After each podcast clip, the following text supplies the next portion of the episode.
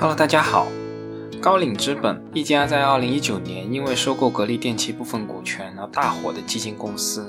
我对它的兴趣不在于它有多少资本、多少背景、有多少成功的案例，而是在于它长期专注于结构性的价值投资。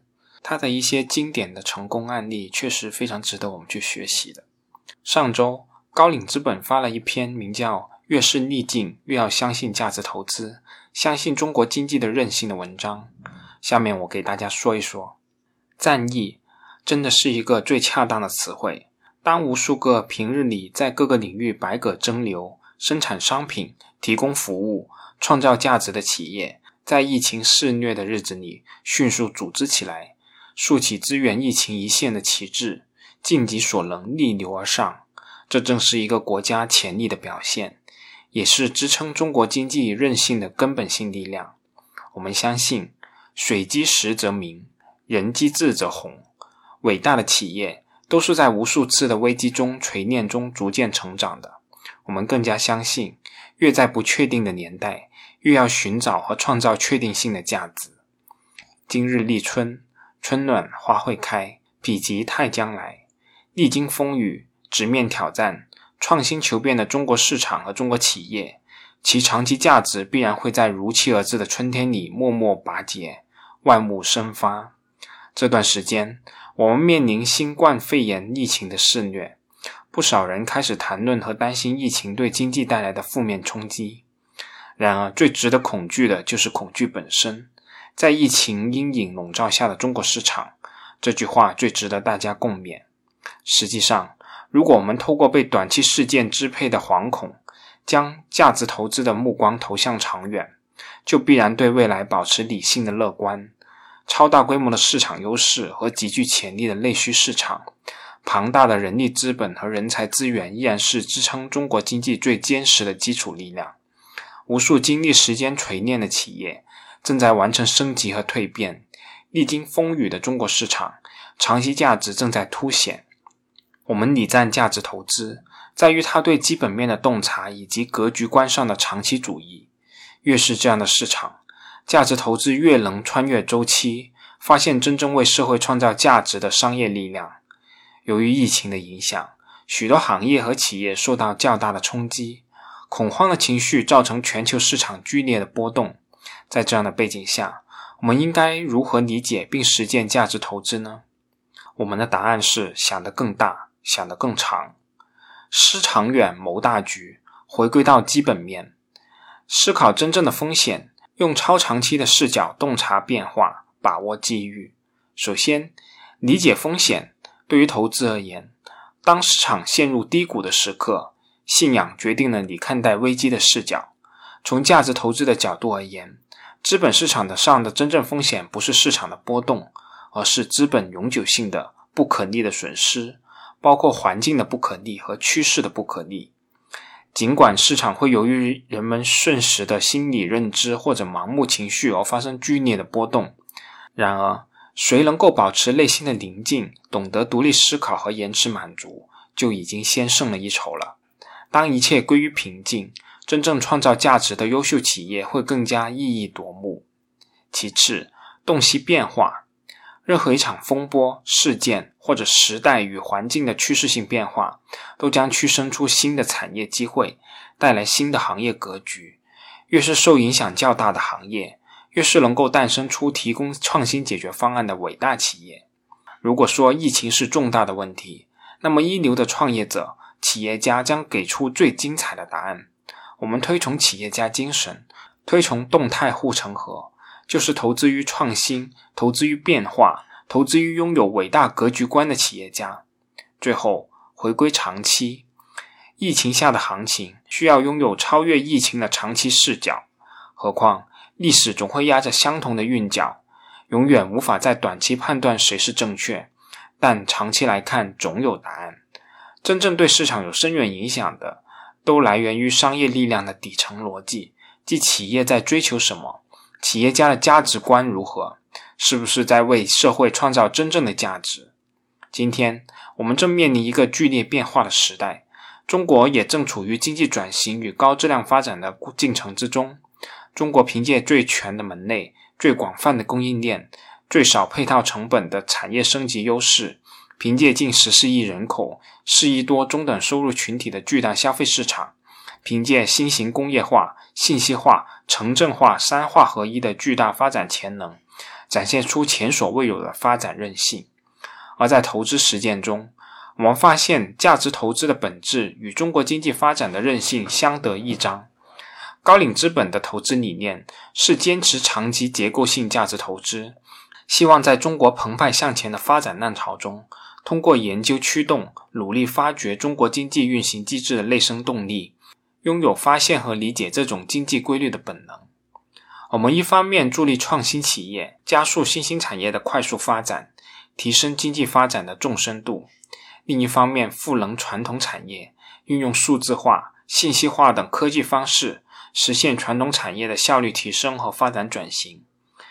越是逆境中，中国的商业创新力量越是迫切需要资本市场通过创新资本，以更加灵活的机制、更加市场化的运作方式，为创新收益寻找巨大势能，为创新风险提供后援保障。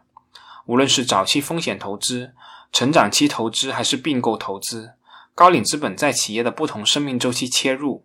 鼓励创业者的创新意识和企业家精神，长期持续助力。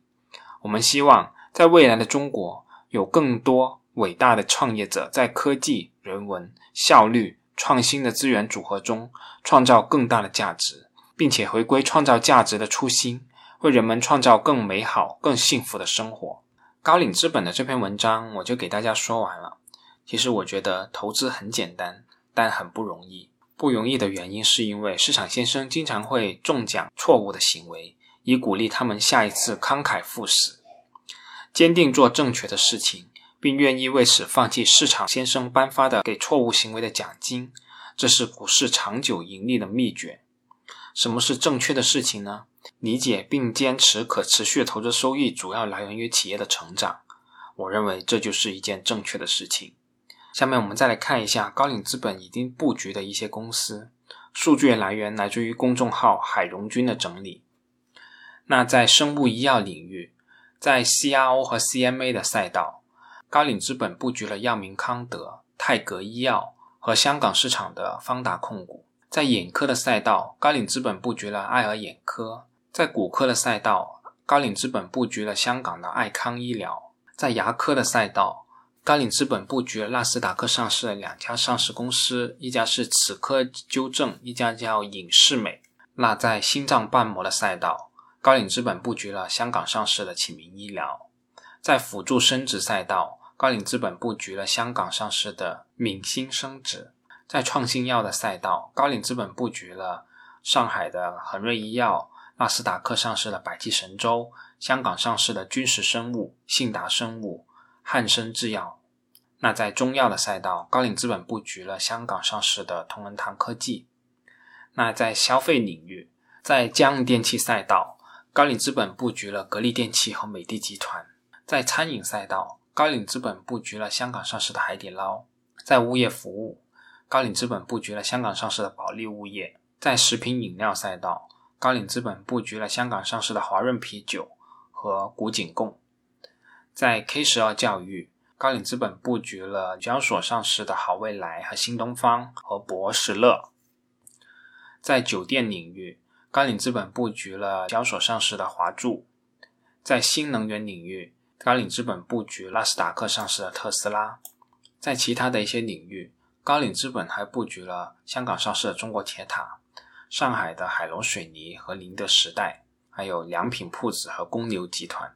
如果我们仅关注高瓴资本持有的一些 A 股的公司，比如说亚明康德，它是 CRO 领域的核心龙头，也是通过这次疫情吧，我们也知道我们国家的医药研究水平终究还是需要继续加强和提高的，而新药的研发不是一朝一夕的事情，需要大量的金钱、时间和人力。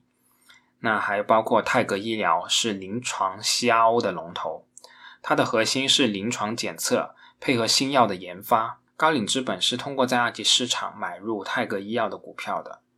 那通过后续的大宗交易和公司的管理层进行了深度的合作。这是不同于宝能抢万科的股权的。这家公司外资和内资的持股比例均达到百分之十四以上。那最近新冠肺炎的一些新药的研发也是在这家企业。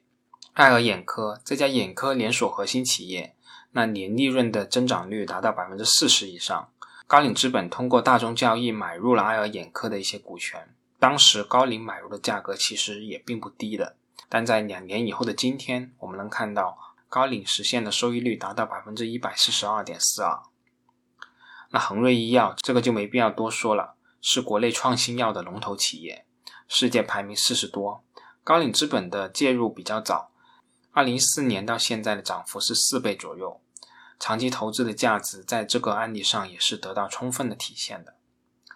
格力电器，这是高瓴最近两年的一个投资的核心啊，投入五百多个亿，这可不是闹着玩的，敢下注下重注，是一些核心资产。美的集团，高瓴大概率是要慢慢卖掉的，因为董女士估计也不喜欢脚踩两只船的股东吧。虽然我本人主要也是投资格力。但平心而论，我个人认为美的还是相当的不错的。我也有一点点的美的，我买的美的的小家电质量等各方面也是非常的不错。客观而言是要比格力的大松略好一点。海螺水泥，高瓴资本在二零一九年的下半年也是刚介入了海螺水泥，本人也持有了比例不低的海螺水泥。很多人也包括有朋友留言提醒说，这是一个很明显的周期股。我这里还是要再说一下我自己的观点。首先，这是一家周期性的公司，但并不代表这家公司就完全没价值了。我们还是不要矫枉过正。只有没有周期性的消费型公司才有价值吗？我是不太认同的。我从海螺水泥上市至今，所有的财报每一年的我都看过了。我知道海螺的周期最低点的表现会是什么样的，我有这个心理准备，所以我并不惧怕这个周期。其次就是随着经济社会的发展，客观的条件也在变化，现在的周期是否仍如原来一样强烈？我个人也是存疑的。对于水泥这种短腿、短保质期的产品，它的生产对环境又有破坏性的产业，在当今的中国还能遍地开花吗？我个人认为是不太可能的。更何况现在单看他们公司的股息率，海螺也并不低。作为一头稳定的现金奶牛，还是非常的不错的。所以我并不认同有些人机械式的把目前市盈率最低的时候就认为目前是周期的顶点，要赶紧撤这种观点。不过我这里还是要说一句，海螺的真正问题是地方国资对企业的瞎指挥，发展什么贸易业务。宁德时代，新能源电池的龙头企业，这个也不用多说了吧。高瓴资本从公开市场买入，也是一年半不赚钱。但赚起钱来还是很疯狂的，这里也不得不佩服高瓴资本的眼光。其实站在当时的视角，电池行业还是有点百舸争流的态势的。包括国轩、比亚迪等等企业，当时的姿态也是非常的高的。那公牛这个好像刚刚申购，还没有开板。不过我想，即使公牛不上市，我们也都认识它。正如海天一样，它不上市，知名度也已经非常的高了。这可能就是我们要寻找的赛道冠军吧。不过高瓴可是作为风险投资机构买入的，这种优势我们没法比。还有就是良品铺子，这个好像也是刚申购还没有开板。由于有熟悉的券商朋友在做这个项目，我对这家企业就不多加评论了。最后还是说一句，最后还是在这个二零二零年特殊的情人节做个总结吧。这时候比较应景。就是我们应该选择一些好的企业，做个有耐心的好股东。好，今天我就说到这里，我们下次再见吧。